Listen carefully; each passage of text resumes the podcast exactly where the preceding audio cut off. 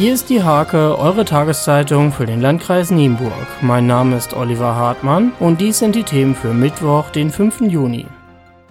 Die Stadt Nienburg plant rückwirkend zum 1. Januar 2019 eine Grundsteuererhöhung. Für den Besitzer eines Einfamilienhausgrundstückes würde das eine Mehrbelastung von 40,81 Euro pro Jahr bedeuten. Die letzte Grundsteuererhöhung hatte es 2014 gegeben. Die Besucherzahlen des Nienburger Ganzjahresbades Vis-à-vis steigen. Von rund 139.000 im Jahr 2015 hat sich die Zahl der Bade- und Saunagäste auf knapp 180.000 im Jahr 2018 erhöht. Für das Geschäftsjahr 2018 verzeichnet das Bad ein Minus von rund 1,91 Millionen Euro. Mareike Abholz wird neue Leiterin der Grundschule Hemsen. Sie löst Annette Piers ab, die die Aufgabe zwei Jahre lang kommissarisch bewältigte und die sich zu den Sommerferien in den Ruhestand verabschieden wird. Die Steuerbergerin Ingeborg Deikmüller ist am Dienstag mit der Bundesverdienstmedaille ausgezeichnet worden.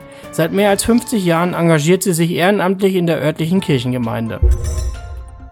Die 19-jährige Johanna Hesterberg aus Sarninghausen blickt als amtierende deutsche Heidelberg-Königin auf eine Vielzahl von neuen Erfahrungen und Begegnungen zurück. Fast ein Jahr lang war sie bislang als Botschafterin für die dicken Blauen unterwegs. Ende Juli endet ihre Amtszeit. Zum Sport.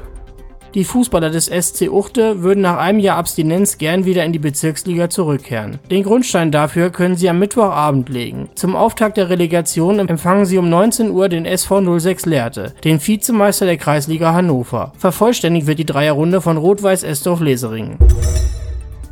Mathis Schwendger ist ein Ausnahmereiter. Der Kirchdorfer arbeitete für Paul Schockemöhle, gewann 2017 das Championat der Berufsreiter. Seit April reitet der 26er für den RFV Nendorf, allerdings nur für begrenzte Zeit.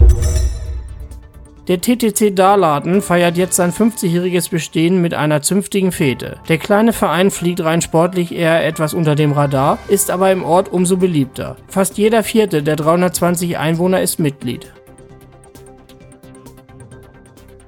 Diese und viele weitere Themen lest ihr in der Hake am Mittwoch oder unter www.diehake.de.